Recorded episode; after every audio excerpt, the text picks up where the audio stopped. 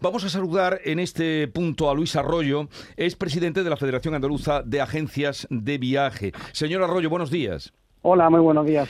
A ver, ¿qué información tiene usted de cómo está afectando la situación o cómo puede afectar esas huelgas convocadas por parte de Ryanair, que, que opera eh, con mucha presencia en España, la que nos vendrá de EasyJet?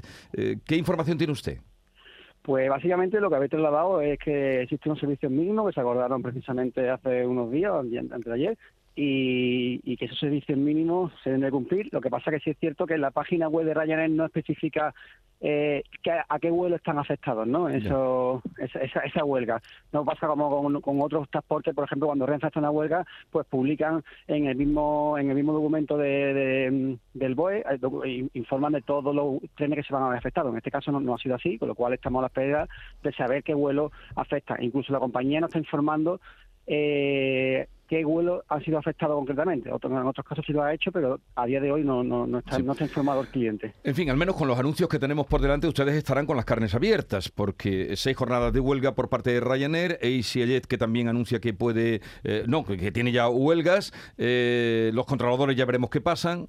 ¿Qué perspectiva se les presenta? Sí te digo que desde la agencia de viaje, no, Ryanair no es una compañía a la cual intentamos intentamos no vender, ¿no? Porque al final, cuando no por una cosa por otra, siempre está dando problemas y realmente no, no, no, no, no confiamos bien en esta compañía, ¿no? Nosotros intentamos usar otro tipo de líneas, otro tipo de aerolíneas que, que nos dé otra cierta, una garantía o más seguridad que no, no Ryanair concretamente, con lo cual no, no les afecta tan directamente, como ustedes dicen, que ya, ya ustedes son precavidos con respecto a cómo opera esta compañía. Bien, eh, otro asunto. Eh, según el Instituto Nacional de Estadística, los precios eh, en el sector turístico pueden superar el 50%, llegar hasta el 80% en determinados destinos concretos. ¿Cómo se presenta el verano en este sentido? Los datos que tenemos nosotros no, no, no llegan a, tanta cantidad. Sí es verdad que la subida obviamente es obvia y normal porque si te suben todos los proveedores, lógicamente pues tienes que subir el precio del producto, ¿no? Los hoteles han subido, el transporte ha subido, la gasolina y esto hace pues que el paquete turístico se incremente, pero no llega al 50%. En principio nosotros los cálculos que tenemos respecto al 2019 estamos hablando del 25, no llega al 30%. Con lo cual, obviamente es una subida, es una, pero sí es cierto que te, digo que el cliente se debe este año con una especial gana de viajar, llega a la agencia con mucha gana de de estos dos años de parada ahora quiere salir fuera de España de una vez y, y de verdad que ese 20% como que ni le importa. Bueno, pues ya veremos. Aparte también hoy sale esta noticia, pero los, la mayoría de, los viajes estarán ya cerrados, ¿no? y ya tendrán su precio cerrado cuando lo contrataron con ustedes, con las agencias de viaje.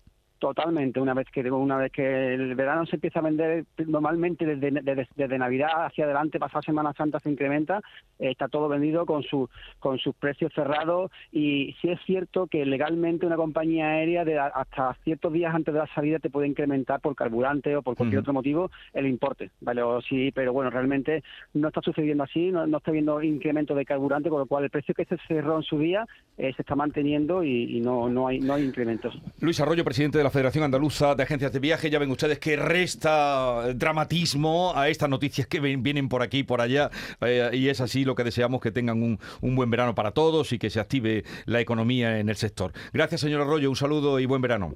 Un saludo. Muchísimas gracias a vosotros.